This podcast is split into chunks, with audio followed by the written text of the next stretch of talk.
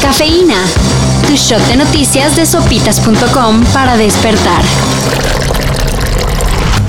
La OMS advierte que estamos en un punto crítico de la pandemia. Aunque en algunas partes se presume disminución de los casos COVID, Lo cierto es que en las últimas siete semanas la curva de contagios va para arriba. para que se den una idea, Hace un año en esta temporada se reportaban 500.000 casos por semana. el promedio de la semana pasada fue de 4.4 millones. Así que por muchas vacunas que ya se están aplicando, todavía no es momento de relajar las medidas de prevención. El desempleo está canijo. Pero abusados con las ofertas de trabajo en el extranjero. Gente de Puebla y Estado de México fue engañada con atractivas oportunidades de empleo en Alemania. Oye, güey, ¿por qué mejor no te vas para Europa?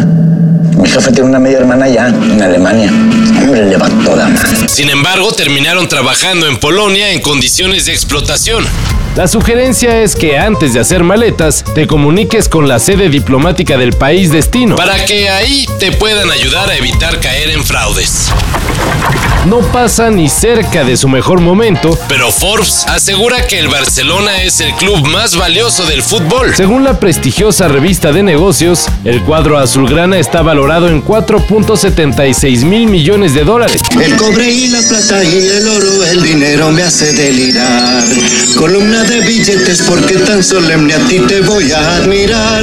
Solo unos cuantos billetes arriba del Real Madrid. el cual valdría 4.75 mil millones. El top 5 lo completan el Bayern Múnich, el Manchester United y el Liverpool. Ahorrar es el paso más importante, pero ustedes deberían aprender más sobre el dinero.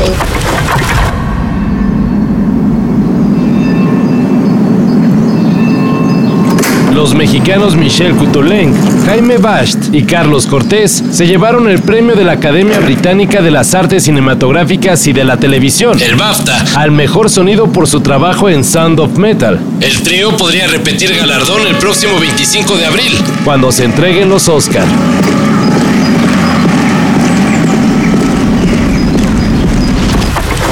Egresadas del Instituto Politécnico Nacional, crearon unos guantes traductores de la lengua de señas mexicana. El futuro es hoy, ¿oíste viejo? Por increíble que parezca, la creación de las politécnicas ayuda a personas con problemas del habla a traducir su lengua de señas en un dispositivo móvil. Gracias a sensores colocados en los guantes. Este invento está en desarrollo, pero ahí la llevan. Para eso y mayor información, En sopitas.com. Cafeína. Shot de noticias de sopitas.com para despertar.